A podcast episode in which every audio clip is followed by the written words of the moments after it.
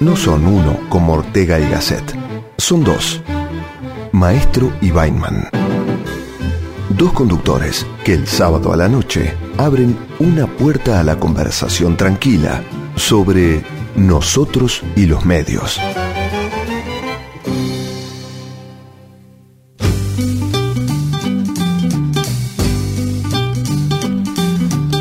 Hola, buenas noches. Hoy es 25 de marzo y ayer se cumplió un año más del golpe de Estado del 24 de marzo de 1976, golpe que instauró la dictadura más feroz que haya atravesado la historia de la República Argentina. Eh, no, no es fácil hacer algo humorístico o ponerle algo de humor a una tragedia de semejante envergadura. Vamos a tratar de hacer un programa hoy que, sea respetuoso de, lo que pasó, pero que a la vez ponga el acento en algunas cosas que, que nosotros vimos en aquellos tiempos de, del audiovisual y de la televisión en la época de la dictadura. ATC funcionaba en un edificio que bien podría haberse llamado el monumento a la necedad, a la corrupción, a la ignorancia, o para ser más precisos, a las tres desgracias encarnadas en un mismo proyecto.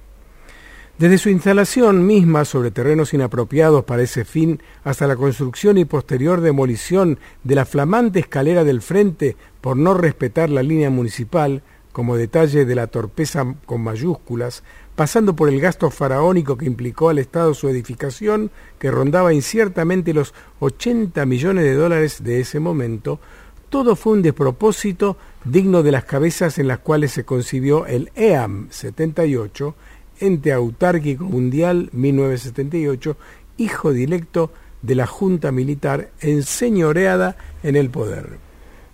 Concebido como una emisora para realizar las transmisiones del Mundial de Fútbol y no como una productora, un canal generalista al estilo de los argentinos, el edificio no contaba, por ejemplo, con suficientes depósitos para escenografía o utilería, ni con oficinas donde funcionaran las diversas producciones de programas que se sumaron cuando pasó de ser A78 TV la productora a Argentina Televisora Color, hoy la televisión pública. Como consecuencia de ese error fundacional, uno de los corredores principales del edificio se convirtió rápidamente en un depósito de paneles escenográficos y objetos varios de utilería en los más de 100 metros de extensión que tenía, con el consabido riesgo de accidentes, incendios y otras calamidades que conllevaba dicha práctica. Irónicamente fue llamada Avenida del Trabajo. Y a su vez, todos los pasillos laterales del monumento, ocupados por cubículos mal denominados oficinas, hechos a las apuradas para contener a productores y asistentes que se chocaban unos con otros, que fueron bautizados como Plan Alborada, que era el plan, los planes que la dictadura llevaba adelante con viviendas económicas casi inhabitables.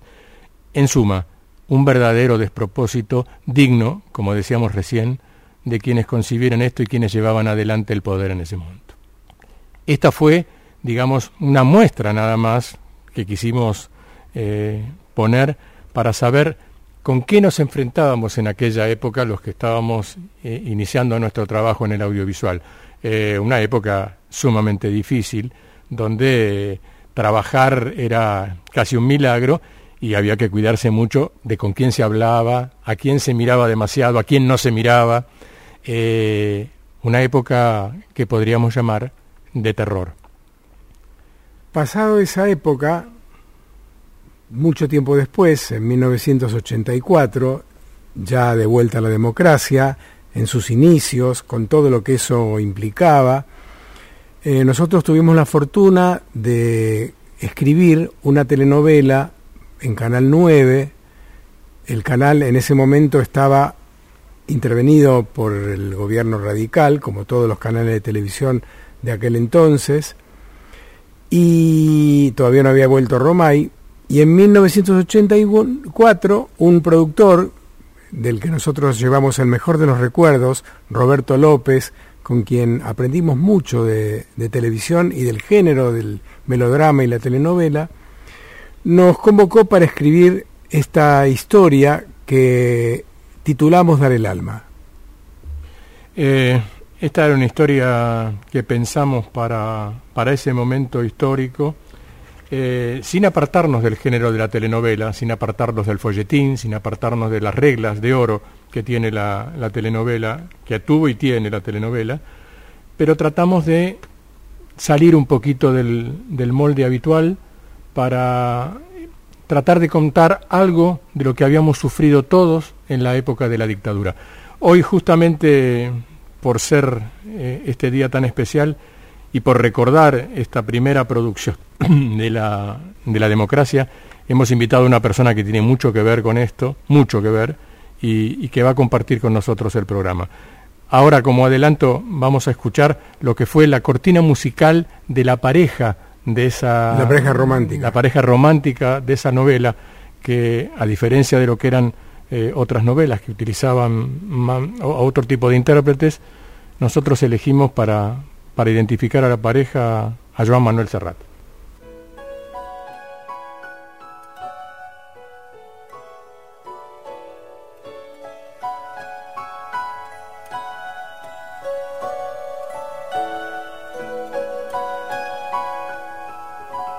De vez en cuando la vida nos besa en la boca y a colores se despliega como un atlas. Nos pasea por las calles en volandas y nos sentimos en buenas manos. Se hace de nuestra medida, toma nuestro paso y saca un conejo de la vieja chistera. Y uno es feliz como un niño cuando sale de la escuela. De vez en cuando la vida toma conmigo café está tan bonita que da gusto verla. Se suelta el pelo y me invita a salir con ella a escena. De vez en cuando la vida se nos brinda en cuero y nos regala un sueño tan escurridizo que hay que andarlo de puntilla por no romper el hechizo. De vez en cuando la vida afina con el pincel se nos eriza la piel y faltan palabras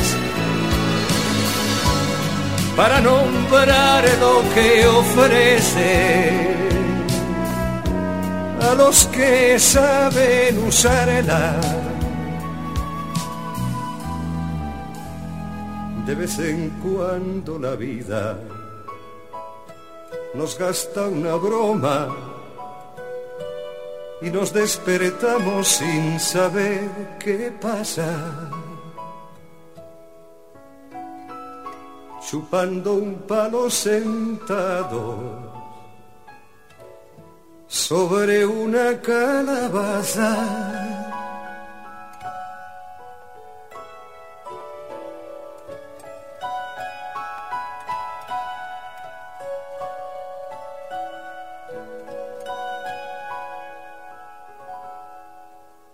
El alma era una telenovela que cumplía, como dice Sergio, todas las, pautas del género del melodrama, tenía una historia de amor, tenía un villano malo malo, etcétera, etcétera, etcétera.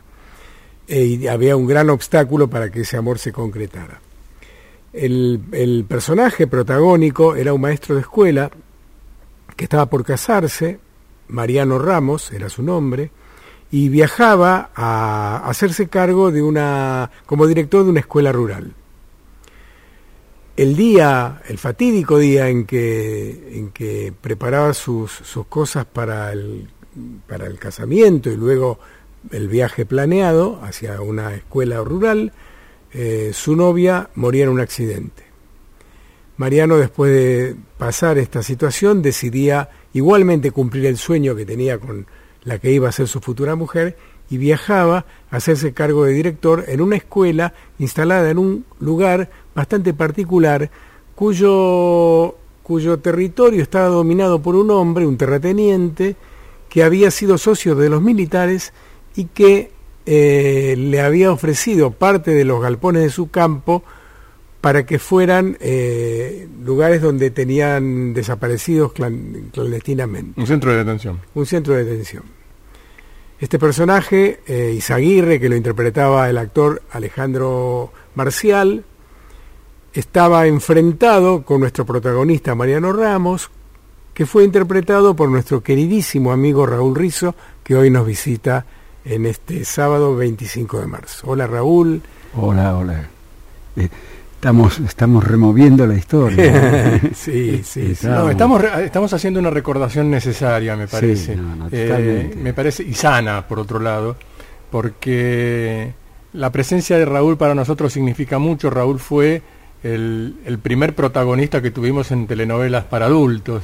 Este, y esa telenovela, que fue una telenovela que tuvo 250 capítulos, duró todo el año 84, desde enero hasta el último día de diciembre, eh, fue una telenovela que, que, marcó una época para nosotros y creemos que también dejó algunas cosas en, en el tintero. ¿Vos te acordás de esa época, verdad, Raúl? Sí, sí, sí, mucho. Era una época donde si algo la caracterizaba, esos primeros, era el arranque de la democracia, del regreso de la democracia, después de la noche oscura, tremenda, terrible de la dictadura. Había una, había dos, había sentimientos contradictorios en, la gente, en todos nosotros, que eran, por un lado, una gran esperanza de tener esa, ese instrumento llamado democracia, y por otro lado, el miedo que habíamos ido este, acrecentando durante todos esos años terribles porque no solo, no solo era lo que uno sabía, yo sabía por amigos que tenía de aquella época, las cosas que sucedían, gente que desaparecía, compañeros míos desaparecidos. Yo me acuerdo que en ese momento vivía en un departamento en Juncal y Rodríguez Peña, ¿no? Sí, sí, sí, recordamos. Alquilaba ahí un departamento que nos había cedido la mamá de mi em, esposa en aquel momento, eh, Silvia Vladimirsky, bailarina ella, y yo todas las noches, me señorito, Silvia y yo, todas las noches escuchamos el aleteo de un helicóptero que pasaba sobre esa zona, que la peli una, hay una película que me lo hizo recordar, ese, ese ruido, tac, tac, tac, tac, sí, tac, sí, tac, tac, tac, tac, tac, tac, y de golpe era quebrado ese ruido por sonido de estampidos de bala. Yo, este era el sonido nocturno que había en esa zona. Eh, lo que está diciendo Raúl Rizo, digamos, nuestro invitado de hoy, tiene que ver básicamente con el terror instalado, el terror que, lograron instalar, eh, el terror y el desconocimiento, la ignorancia, porque esto que dice Raúl, de que había gente que sabía, también había gente que ignoraba tal vez porque quería ignorar, tal vez porque no había hecho lo suficiente como para averiguar o porque había hecho oídos sordos a lo que a lo que le llegaba. Pero es verdad que un montón de gente vino a desayunarse en el año 84 y los, los que siguieron de que había habido una dictadura feroz en la Argentina que había desaparecido gente, torturado y que eh, de algún modo esta novela puso por lo menos eh, a flor de piel esta cuestión. Por eso Dar el Alma fue una novela que si bien arrancó con, la, con el tiempo señalado de que iba a durar 66 capítulos, o sea, los tres meses que duraban el contrato, continuó hasta los 220. porque de pronto a las 4 de la tarde, en un horario habitual para la telenovela, en la hora de la plancha, como le decían los productores al público femenino que, escuchaba la, o que veía la telenovela, este, tuvo esta particularidad, a tal, a tal punto que el, gobierno radical, tres meses después, le devolvió el, canal a Alejandro Romay. Y Alejandro Romay obviamente cuando se encontró con ese producto no estaba de acuerdo con su línea de pensamiento y la estética que quería ponerle al canal y decidió levantarlo.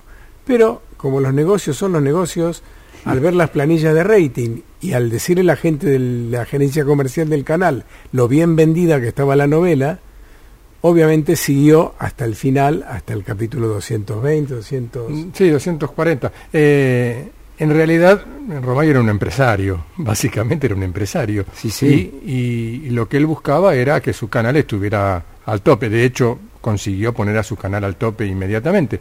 Y Dar el Alma fue una de las herramientas que le permitió ganar la tarde. Eh, de 4 a 5 de la tarde se ganaba el horario con holgura.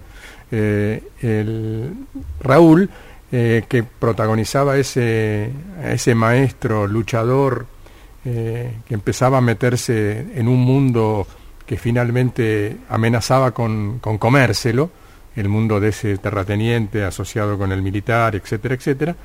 Eh, su personaje decía algunas cosas que Raúl interpretaba magníficamente y eso le valió que empezaran a llover para su lado algunas amenazas. ¿Te acordás, Raúl? Totalmente, totalmente. Yo te voy a hacer recordar una. A ver. Eh, llegó una amenaza de muerte. Te llegó a vos una amenaza de muerte. A tal cual. Telefónica o por escrito, no recuerdo. No, telefónica, telefónica. Y entonces nosotros desesperadamente, eh, todavía no había llegado Romay al canal, fue antes. Poquito antes. Comienzo de la novela. Con un amigo que teníamos en común. Perico Roy, Norberto Roy, queridísimo amigo, muy relacionado con la gente del espectáculo. Este, fuimos al Congreso y fuimos a hablar con el diputado Jaroslavski. Claro, que era, que era, presidente de la, de la, Cámara de Diputados. Claro, entonces le contamos lo que nos había pasado, la amenaza que vos habías recibido, y Jaroslavski nos dijo, miren, abrió un cajón de su escritorio, metió la mano dentro del cajón y sacó una parva de papeles y amenazas que él mismo había recibido. Eh, exactamente. Claro, de cualquier manera, eh, no es lo mismo eh, estar ocupar un cargo público como el que ocupaba Jaralaje que nosotros que estábamos de a pie, que éramos ciudadanos de a pie en un punto, y, y poner la cara todos los días en, la pantalla de la tele. Y sacar el cuerpito a la calle. Y, claro. Y, ir y volver a grabar. Vale recordar que otros poníamos, ponían también la cara, otros compañeros actores. Y así como Cacho Marcial o Alejandro Marcial era el villano malo malo de la historia, tenía un hijo que era peor que él, que lo interpretaba nuestro amigo Edgardo Moreira. Y Joaquín Piñón hacía el militar. Y Joaquín Piñón hacía un coronel militar.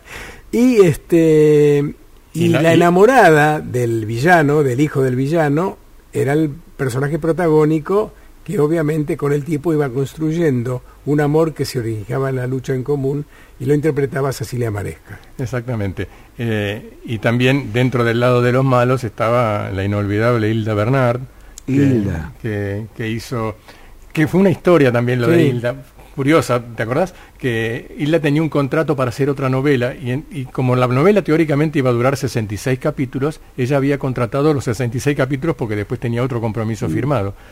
Pero ¿qué pasa? El después la novela siguió y el personaje seguía, no, no lo podíamos sacar.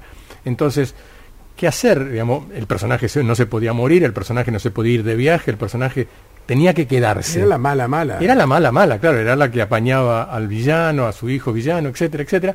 Entonces, eh, ¿qué hicimos?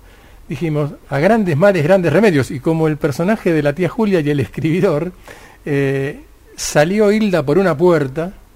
Y entró. Y entró Iris Laines por la otra, diciendo, hijo, hijo, y abrazando a Edgardo Moreira, al personaje de Edgardo Moreira, y se terminó. Digamos, no hicimos ninguna explicación, al público no le dijimos nada y simplemente seguimos adelante como, como dice, el espectáculo debe continuar. ¿Te acuerdas, Raúl? Sí, continuó. Y continuó. Eh, estas cosas, digamos, que, que a veces nos, nos ocurren, eh, también ocurren en las telenovelas, en las telenovelas, sobre todo las de largo aliento, donde pueden pasar un montón de cosas, los actores se enferman, los actores se van, los actores firman otro contrato, los actores se, se mueren en algunos casos. Mm. Este, y bueno, en, en, en este caso particular, por suerte la salud de Isla este, estaba muy bien, siguió muchos años más hasta que, hasta que se nos fue, pero Iris eh, entró por la otra puerta y dijo, aquí estoy. Otra gran actriz. Otra gran actriz, exactamente. Eh, bueno, de cualquier manera, eh, lo interesante es ver que se puede hacer una telenovela respetando las reglas del género, pero cambiando algunos, algunas situaciones del contexto. Eh, este contexto que nosotros recién contábamos, normalmente los malos de las telenovelas no son terratenientes que están asociados para campos de concentración, ni No. mucho- no, no. No, no. Eh, ¿Cómo lo ves vos, Raúl, eso? No, eh, para mí era uno de los hallazgos de la novela.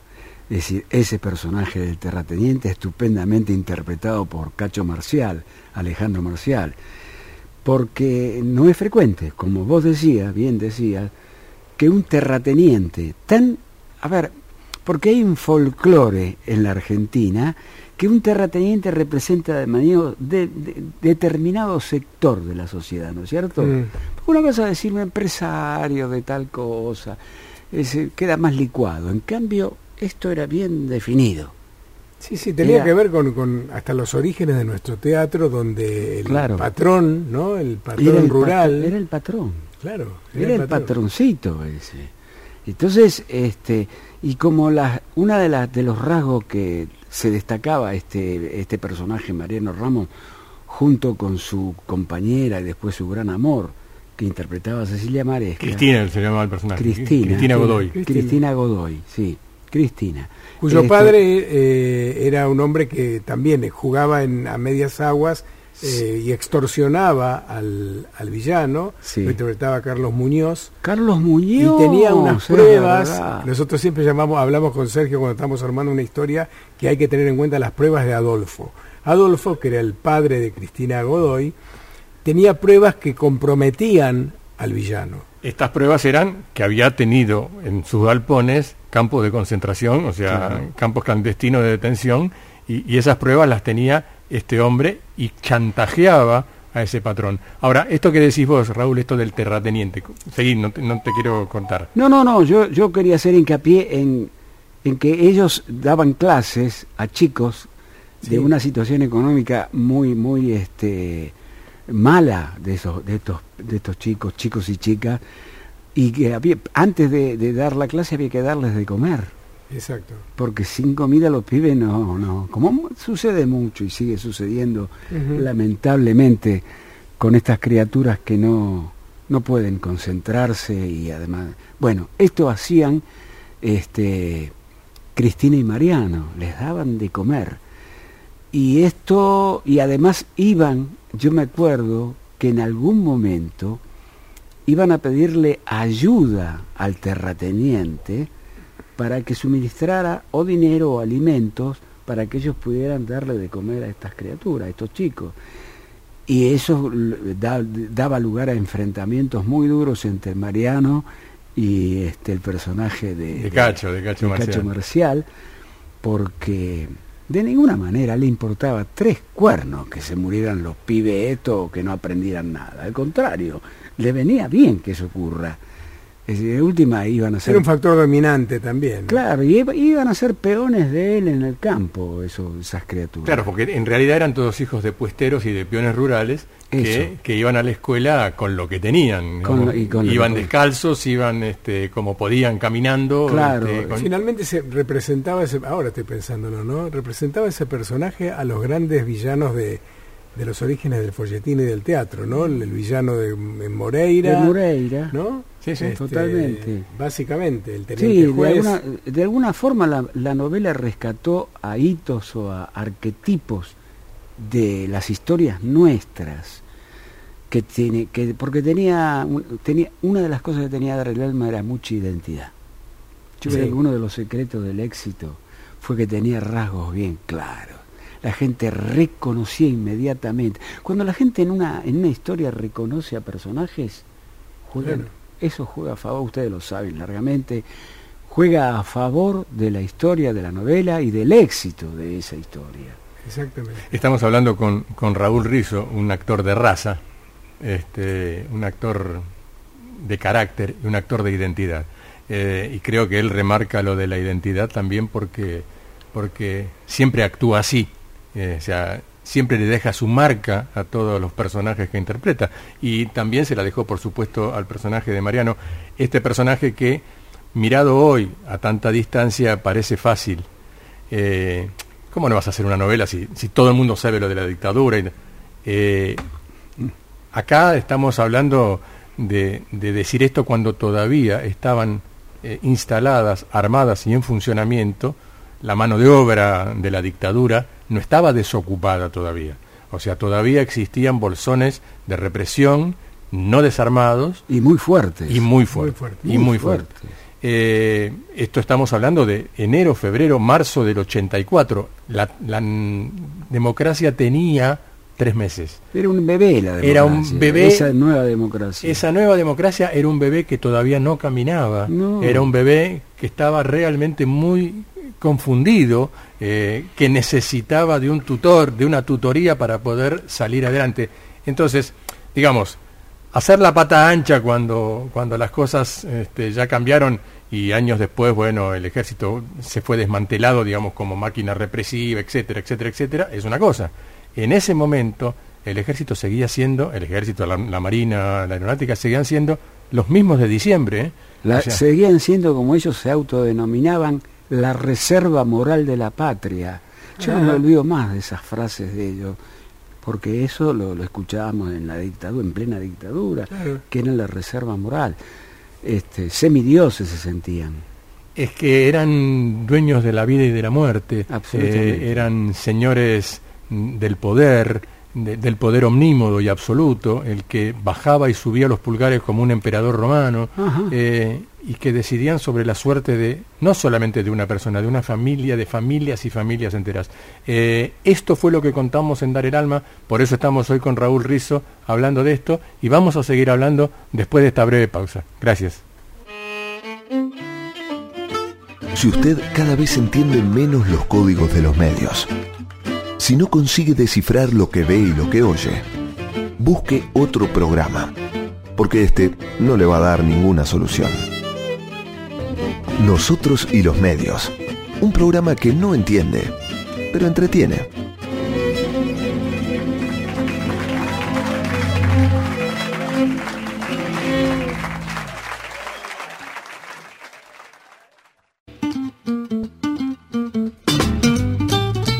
Negocio donde todos pretenden saber y en realidad nadie sabe nada, Maestro y Weinman se ríen de las sentencias. Nosotros y los medios, en la radio pública de Buenos Aires.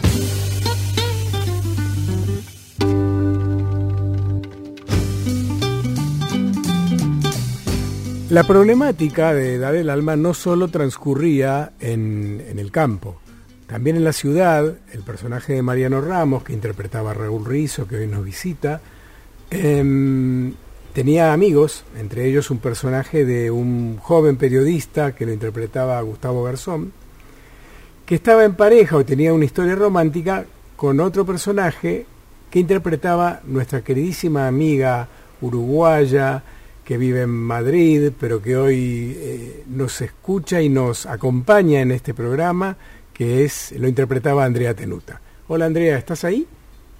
Hola, ¿qué tal? ¿Cómo estás? Tantos años. Hola Andrea, ¿cómo? Hola Andrea, eh, Sergio, ¿cómo estás? Hola. ¿Cómo estás, Sergio y Jorge, preciosos. Hola, hola Andrea. Acá estamos con Raúl Rizo también que nos acompaña. Hola Raúl. ¿Qué haces, Andreita? ¿Qué haces? ¿Qué haces? Tanto tiempo, mamita, tanto tiempo. Ay, cosita, con ganas de abrazarlos a todos mucho. Sí, sí, sí, totalmente. Sí, nosotros, nosotros también. Eh, estábamos hablando, André, de, Dar el Alma, de esa, de esa novela que, que, nos cambió un poco la vida a todos, que, que, nos puso, digamos, en otra sintonía y que vos hacías la hija de un desaparecido, digamos, hacías la hija de un, la hija de un periodista desaparecido. Y en ese momento la palabra ser hijo de desaparecido todavía no había tomado estado público. No. eh, era... Por supuesto, por eso yo creo que la, estábamos tan contentos de hacer es- eh, esa esa nueva forma que, que, que, que largaron ustedes. Fue muy importante para todos, sí. sí, yo creo que, que el concepto de hijo de desaparecido, que después desgraciadamente tuvo una larga secuela, digamos, y, y, y, digamos, tanto las abuelas como en, en la agrupación de hijos, etcétera, etcétera, etcétera. Uy. En ese momento vos Hola. fuiste, vos fuiste como la... Se cortó. No, No, no, no. no, no, no, estamos ¿Nos acá. escuchás? Ahora sí. Ahora sí. Ahora sí. sí, Eh, sí. Que vos fuiste de alguna manera la representante, la primera representante en los medios audiovisuales, en la ficción al menos, eh, de, Sí. de, de esa desgraciada este, clase de gente, ¿no? Digamos, desgraciada digo porque porque tuvieron que soportar ese karma desde el, desde el inicio, ¿no?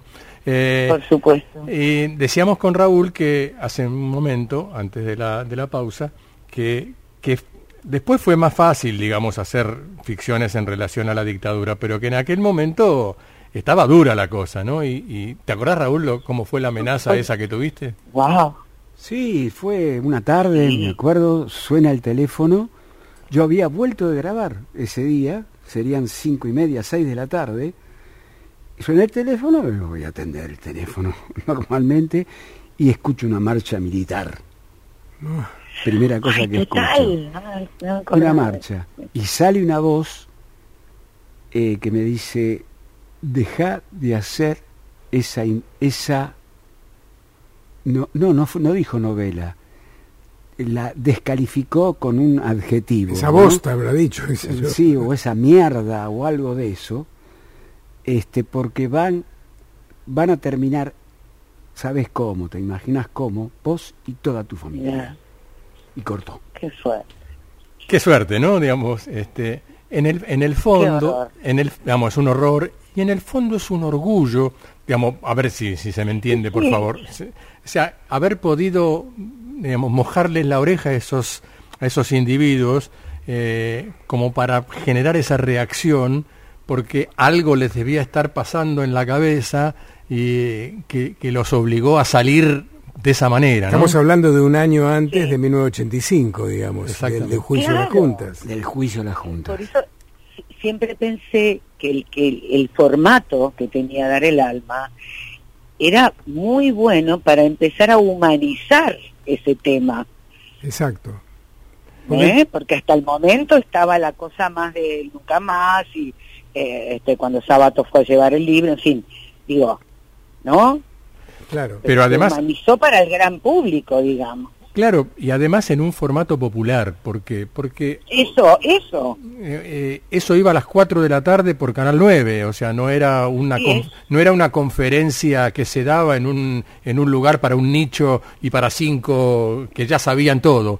Era una telenovela común y silvestre, aparentemente. Así es, con el formato conocido, con el Exacto. formato conocido, Exacto. hablando de esos temas. Muy importante, sí. Mirá, yo te- digo, hoy día, y han pasado los años, ¿eh? Ya... Casi 30. eh, eh, Casi ¿no? cu- cu- Pero- 40, perdón, 40, 40, 40, 40. 40, me comí una de mucho. 30 porque todos tendríamos 10 menos. Exactamente, exactamente, tenés razón. Este, claro. No, y que hay gente... Andrea no porque es una niña, pero No, Andrea es la mocosa supuesto, del yo grupo. tengo 18, no sé si Por eso. Exactamente. Es la mocosita del grupo. teniendo 18. La puber. este, no, eh, que me recuerda la novela, pero ¿cómo me la recuerda? Esto es lo que a mí me... Sí. me- y, ma- y especialmente hombres. Porque era la hora de la mujer, la que escuchaba o la que veía era la mujer. Y no había Sin embargo, streaming para verla a la Muchos noche. hombres. Yo tenía, yo era un pibe me, y te veía. pena, se corta un te- poco. ¿Ustedes me están escuchando? Sí, perfectamente A vos te escuchamos bárbaro. Te escuchamos. A Bárbara. ver, ¿Escuchás ahora? yo no los estoy escuchando. Ahora sí, de nuevo. Bueno, no, que, que me recordaban, y me lo recordaban desde el lugar de lo que contaba la novela. Y ustedes se la jugaban, ¿eh? En ese momento. Esto más de una vez me lo dijeron. Sí. Ustedes se la Gente que eran chicos, los hijos de las señoras que veían la novela. Claro, que tenían 15 años, de- eh, y bueno, que ahora tienen 50 y pico, ¿viste? Son Sí. hombres grandes, Y, y, y te tiraban eso, y me, te- me tiran eso, y yo me quedo mirándolos, le digo, sí, la verdad que en aquel momento era peligroso eh, eh, hacer eso. Creo, estaba pensando, Andrea, a ver si estás de acuerdo con, con esto, pero lo más lindo de todo fue que nosotros nos pudimos dar el gusto con Sergio y también te, te habrá pasado a vos en tu carrera profesional, Andrea, y te pasa y te pasa a vos, Raúl, de darnos el gusto de hacer algo que tiene básicamente el objetivo de entretener al espectador.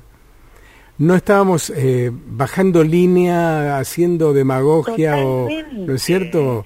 Eh, Totalmente, a eso me refería con humanizar eh, este, el tema, quitarlo del eslogan o de lo que estaba pasando fuera Claro.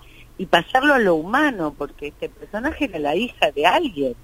Eh, Quiero decir, que, que, que- que mucha gente que no, que no estaba eh, familiarizada del todo con el tema, lo sintió desde un punto de vista estrictamente humano, Exacto. Eh, íntimo. Claro, eh, era una novela ideológica, no era una novela política Sí. En, cuanto a, No. a partidismo, era una novela ideológica, digamos, donde hablaba de lo humano, de la... Entonces eso generalmente llega a todo el mundo. ¿No? No se generan, viste, diferencias ni separaciones. Eh, yo creo que en, en todo caso lo, lo bueno, y por eso estamos hoy hablando acá con, con Raúl y con Andrea, es que logramos entre todos, eh, un grupo, digamos, donde estaba, como recién nombraban, Gustavo Garzón, el, el finado Morín. Morín Juven. Eli Beltrán, gente realmente muy querida, eh, eh, y Cacho Marcial y Carlos Muñoz, un grupo de, de Y gente... la dorada Cecilia Maresca. Y la dorada. Cecilia Maresca, exactamente. Tal Eh, cual. eh, que todos, aunque no pensáramos todos igual, que esto fue lo bueno, sin pensar todos igual, Claro. hicimos todos el mismo producto. O sea, trabajamos todos para el mismo producto. Esto me parece Trabajamos todos para el mismo producto, pero también estábamos todos de acuerdo con eso. que sí, Que eso no, no- no siempre puede decirse de un trabajo que uno haga en la tele, ¿no? Sí, Es sí. decir, Nosotros que habíamos empezado, sí. perdón, no te escucho, te escucho. ¿Y esto? no, y esto generaba un acuerdo interno también. Claro. Claro, un acuerdo ese- profundo interno que iba más allá de la trama, del drama o de la, y, y de la letra.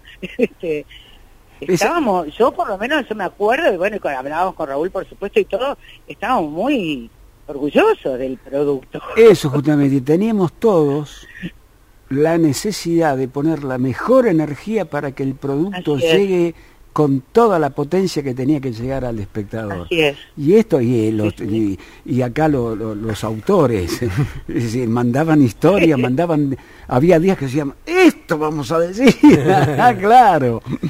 Lo Pero- bueno, lo bueno es No, recordar y esto. después el, de, el debut de nuestro adorado Osvaldito Laporte. también. Laporte, Osvaldo, claro, Osvaldo, claro. Osvaldo Pero, apar- aparece ahí. Pero fue, fue el debut Claro, y era, era un muchacho de los servicios. exacto. Claro, Exacto. es cierto, es cierto. Ya lo Sí. habíamos olvidado. Decimos, ¿Qué hacía Laporte? Mira, ahí Andrea nos recuerda. Vos Andrea. sabés que cuando cada vez que me encuentro con Osvaldo, nos encontramos a veces en- tanto en tanto, recordamos Claro. la novela. Te- Recordamos la novela. Ahí, arranqué yo, haciendo a un miserable. Claro, hacía un- porque nunca un- había aparecido un personaje de ese tipo. claro. hacía un infiltrado de los servicios. Eh, en realidad la, novela la novela tenía muchas reminiscencias y muchas digamos muchas referencias a la realidad porque digamos que un terrateniente haya cedido sus galpones eh, para un campo de detención después lo- la justicia probó que esto existió en Claro. Jujuy este Claro. Y que alguien se haya, a un militar se haya infiltrado en las filas de la gente que luchaba por los derechos humanos, tuvimos este, tristes, es. tristes experiencias alrededor de Por eso, supuesto. de modo que este, eh, no es que nos adelantamos, es que teníamos en la piel la sensación. Y me parece que esto también tiene que ver con la energía que circulaba en, en, en Dar el Alma, porque cuando uno hace un éxito, a veces dice, el éxito no se puede explicar. Yo creo que sí se puede explicar. Sí. El éxito es En energía. este caso yo creo que sí. Lamentablemente no quedó nada de, de imagen de esos programas. No Porque, te puedo. Porque, Nada. bueno, hablamos de un, de un país que tiene problemas con la Ay, se memoria, ¿no? otra vez. Para. Entonces todo, se- ahora. entonces todo se borra y todo se reemplaza. Eh, de todas maneras es importante hablarlo no solamente por el recuerdo y la añoranza y la saudade que nos da, sino que eh, está bueno también saber que esas cosas son posibles, que uno puede hablar de la realidad entreteniendo, reflexionando, invitando al espectador a que también se comprometa emocionalmente con la historia, aunque la historia responda a, la- a las cuestiones del género que transite. Si es un melodrama, será un melodrama, si es un musical, será un musical, pero siempre y cuando eh, haya una voz, en principio la voz del autor y los cuerpos de los actores y las actrices, para que Sí. este, compartan el objetivo, ¿no? Absolutamente. Y esto era lo que Pero pasaba. fue muy vanguardista. Claro, claro. Fue muy vanguardista, Yo- eso sí. Sí, yo creo que, Sí. yo creo que, digamos, la, van- la vanguardia Yo a veces me callo porque se corta y no los escucho, no sé. No, no, Nosotros no, te escuchamos siempre, ¿eh? nosotros- se cortó, vos- así que vos, tranquilo. vos seguís hablando tranquila. Ah, Vos habla Así tranquila. que hago monólogo, me pongo a... Haces un monólogo, no hay problema. Haces un Ahí monólogo. está. Nosotros te lo respetamos absolutamente. Eh, quiero decir, Claro. quiero decir que cuando yo digo éxito y energía van juntos, ¿por qué? Porque es difícil hacer un éxito cuando vos no tenés a todas las fuerzas en conjunto tirando para el mismo lado. Es como tener, digamos, caballos tirando de un carro. Si no están todos alineados, este, el carro va para cualquier lado. En cambio, cuando todos, por algún motivo, en este caso, digamos, porque había un acuerdo eh, sobre lo que se estaba contando y cómo se quería contar, eh, Sí. ese acuerdo generó, inclusive con un productor como Roberto López, un gra- un gran tipo, que no estaba de acuerdo a lo mejor en lo ideológico. Ideológicamente era Roberto López Aramburu. Él era Roberto López Aramburu, Era Aramburu. descendiente del general Aramburu, digamos. Claro. Es verdad, era Aramburu de apellido. Sin embargo, Roberto, que nos dejó... estamos, estamos sacando unas tapas ahí de la... Pero sin embargo, Roberto, que, que como decía Jorge, Nos dejó hace poquito, hace un año aproximadamente, nos hemos enterado en realidad porque quisimos Ah, buscarlo para ver si lo podíamos traer incluso, pero Sí. bueno, eh, se- estaba muy comprometido con el producto y peleaba por el producto. Y como lo dije al comienzo del programa, nosotros a- con Sergio aprendimos a escribir la telenovela gracias a él. O sea, era un tipo que había, había, escrito, había producido muchas telenovelas en Canal 9. sí, exactamente, y era un hombre Sí, que, claro. que sin teoría, porque era, era un... No salió de una universidad, no hizo imagen y sonido, nada de eso, ¿no? No, no, no, no, no hacía No, claro, cursos. es que no había tampoco. No, claro, no. Y, No, nada. y con, con ese saber práctico de haber producido mucha telenovela, él tenía Claro. metidas las reglas del género en la cabeza de tal modo que cuando nosotros por algún motivo nos apartábamos del camino, él, nos llamaba por teléfono y decía, mirá, leí el capítulo, me parece que acá si usamos tal cosa no podemos hacer tal otra. Era un crítico literario sin hacer crítica Sí. literaria, era un este, entendido en género sin hacer alusión al género. Él simplemente decía, eh, mira, para que vos lo tengas claro, la telenovela, el protagonista héroe, la protagonista virgen. Ahora. Sí, Él decía, el protagonista héroe y la protagonista virgen como si fuera, digamos, esquemáticamente el, el concepto de, del... sí, sí. Y en realidad tenía razón, o sea, tenía razón. La protagonista debía cuidar el amor con el, con el protagónico y el protagónico debía hacer cosas que correspondieran con ese amor. En el caso de Adar el Alma, los dos eran héroes. O sea, eran héroe y heroína porque este, los dos peleaban por la misma causa. Mm. Y casi, digamos, todo un grupo peleaba por la misma Era, causa. era un amor que, que nacía no porque se miraban a los ojos solamente, sino que nacía de la lucha en común. Sí, era, Claro. era compartir una lucha, compartir un sueño. Sí, era completo Sí. el, el- cariño, la- el emparejamiento. Claro. Eh, Sí, Vamos a, vamos a hacer ahora eh, una, una pausa antes de... Vamos a despedir a Andrea, agradecerle enormemente esta comunicación, porque para nosotros, Andrea, además que fue este, nuestra protagonista en otros programas, en programas infantiles, este, con Sí. su coterráneo Berugo Carámbula, este, y tenemos mucha historia. De, de- tenemos Mucha mu- historia. mucha historia en común, mucha historia en común. Los Este, principios, además, ¿no? Lo que siempre- Claro. exactamente. Y queremos agradecerle, decirle, en mi caso que la quiero mucho, este, y que, que estamos unidos por un hilo invisible, que, que, atraviesa los océanos y que ella vive en España, nosotros vivimos acá, pero que el hilo no se rompe, ¿no? Atraviesan los océanos y el tiempo. Comparte los sentimientos con Sergio, obviamente. Te quiero mucho, Andrea, te quiero mucho. Yo también los quiero muchísimo a los tres. Un abrazo gigante de nuestra parte. Las y un beso para tu vieja. Un, beso enorme. un beso a la madre, por supuesto. un beso grande. Un beso para Adela. Adela Gleiger, la, la, mamá, la mamá de Andrea.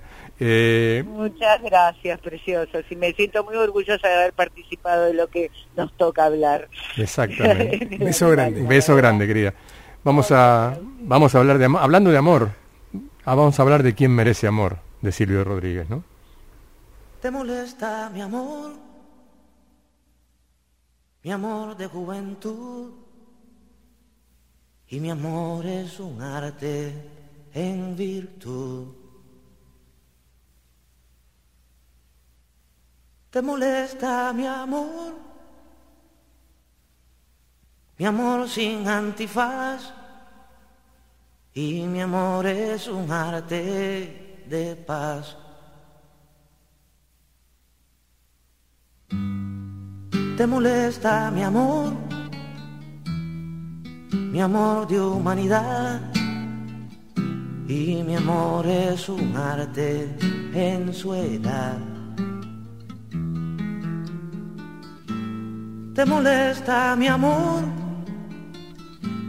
mi amor de surtidor, y mi amor es un arte mayor. Mi amor es mi prenda encantada, es mi extensa morada, es mi espacio sin fin mi amor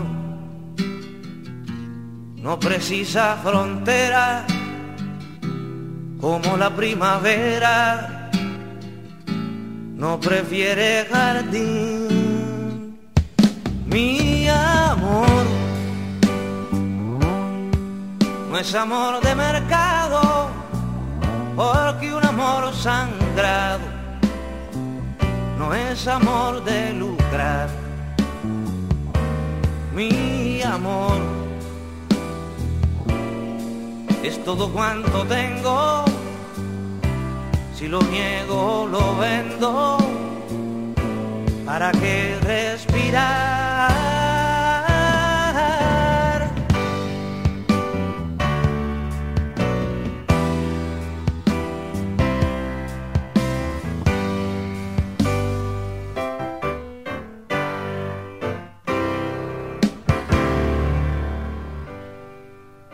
Molesta mi amor, mi amor de juventud. Y mi amor es un arte en virtud. Te molesta mi amor, mi amor sin antifaz. Y mi amor es un arte de paz. Te molesta mi amor, mi amor de humanidad. Y mi amor es un arte en su edad. ¿Te molesta mi amor? No nos molesta el amor, todo lo contrario, el amor es el motor. Este amor del cual habla Silvio Rodríguez, ¿no? Este amor que nace de, las cosas en común, eh, de las luchas en común. Seguimos hablando con, con Raúl Rizo, nuestro amigo y compañero de tantos años. Tenemos pasado juntos, este, mucho pasado. Pero hablemos del presente también. También, sí, sí, sí. Porque esto, lo bueno es que, es que tenemos presente también. Eso es bueno, sí, sí, siempre saludable. Saludable. Eh, contanos un poco, Raúl, ¿qué, ¿qué estás haciendo ahora? Y ahora acabo de reponer en el Teatro Border una obra a la que yo le tengo un especial afecto, eh, esta obra de Pacho Donel, La Tentación. es una cosa bastante particular. Esta obra se estrenó hace unos cuantos años, 2007. El 9 de julio de 2007 nevó. En Sí, exact- Aires. exactamente. ese exactamente. día. Y ese día se estrenó en el Teatro Pairo. No me olvido más. Eh, estaban China Zorrilla, entre otros, en el estreno, Lidia Lamezón. Eh, sí. Y bueno, ahí agarró un periplo, estuvimos un tiempo. Yo hice montones de obras intercaladas. Yo la vi en en- el Pairó, Vos las viste en el Pairo. ¿sí? Eh, para mí es un teatro también emblemático, porque yo Claro, ahí, ahí años antes estrené Rayuela. Claro, claro. Eh, Rayuela Cohen. la, la, la obra, Exacto, la- la, la- novela la de adaptación. Cortázar, adaptada por Monti, dirigida por Kogan. Hermoso espectáculo, habían cambiado todo el dispositivo. No, y escénico. arena, había puesto arena. En, Sí, en- sí.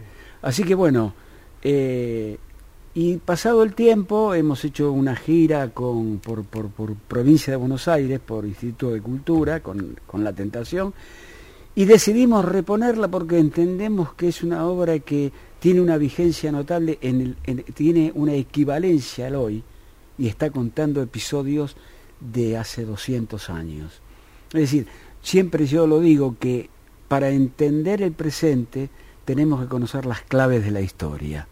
Es una manera de que nos ayuda a entender un poco mejor el presente. Es la razón, la razón básica de la historia, ¿no? O sea, Claro, esto que claro. acabas de decir vos es la razón básica de estudiar historia o de... o de, ¿De o dónde la venimos? Claro, ¿De dónde es- venimos?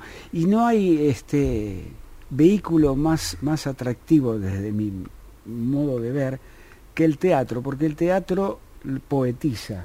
Claro. cualquier episodio, un teatro bien contado, bien ejecutado, poetiza un momento de la vida y es la mejor manera, es la mejor editorial que llegue de ese modo. Bueno, entendemos que la tentación tiene mucho de eso, vuelve a poner al público en contacto con un personaje bastante olvidado, dejado de lado, que fue Manuel Dorrego. Dorrego, claro. Dorrego que es muy loco porque a partir del asesinato, fue un asesinato lo de Dorrego, Sí, Sí. obvio. Se desata un enfrentamiento en la Argentina, en este lugar del mundo, que no era Argentina todavía, eran provincias unidas del Río de la Plata, Claro. Exacto. tremendo. El enfrentamiento de unitarios y federales fue terrible, sangriento, de muerte, de, de todo. Así que nosotros entendimos y por eso este, todos los domingos a las 18 horas, ahí en el Teatro Border, que queda en Godoy Cruz, 1838. Una preciosa, una preciosa sala. Estamos haciéndola con Pablo Singi, dirección de Santiago Doria y Pacho Don, el autor. O sea, una bue- un buen cóctel, eh, en realidad, para un buen teatro, buenos intérpretes, un buen texto y una buena dirección. Sí, o sí. sea, hacen eh, un espectáculo digno de verse que nosotros recomendamos fervientemente porque, eh, como dice Raúl, es una manera de interpretar y de entender lo que pasó en la Argentina eh, ayer, eh, entendiéndolo hace 200 años. Esto Claro. me parece que desgraciadamente, desgraciada o afortunadamente tenemos historia, a veces desgraciada, a veces afortunada, pero la historia es para eso, la historia es para entender.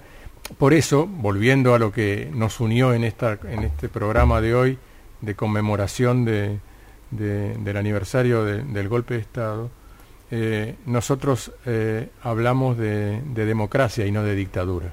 Eh, Sí, porque fue en democracia, en el comienzo de la democracia, donde pudimos de algún modo empezar a contar la historia de esa dictadura feroz.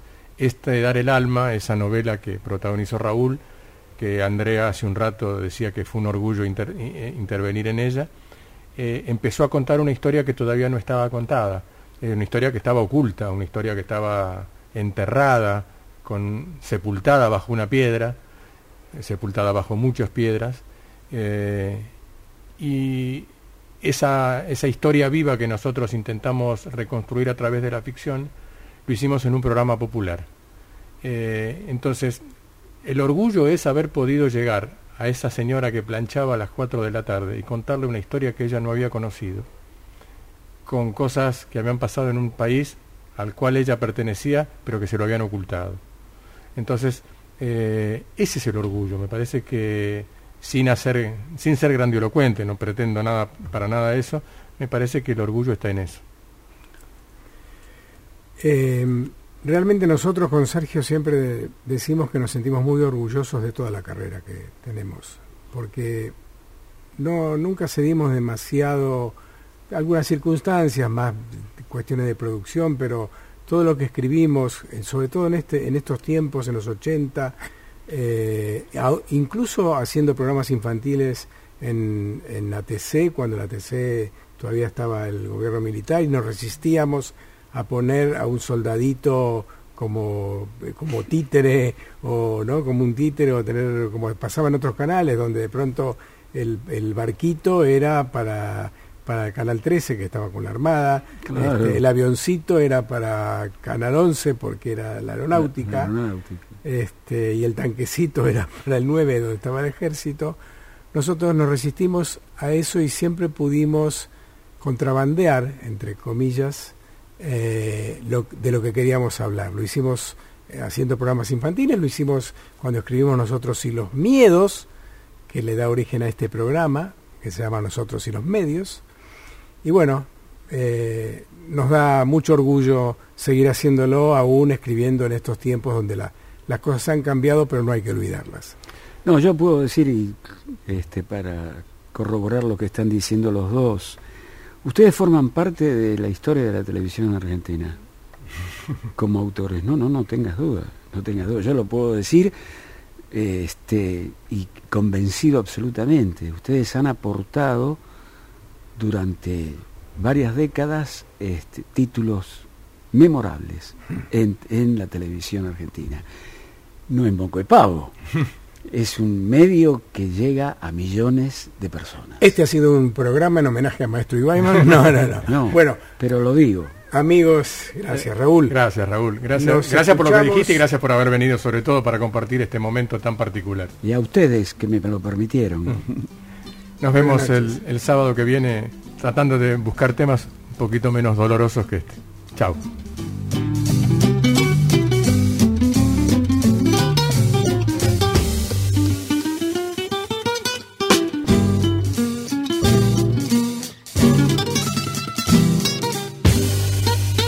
Nosotros y los medios.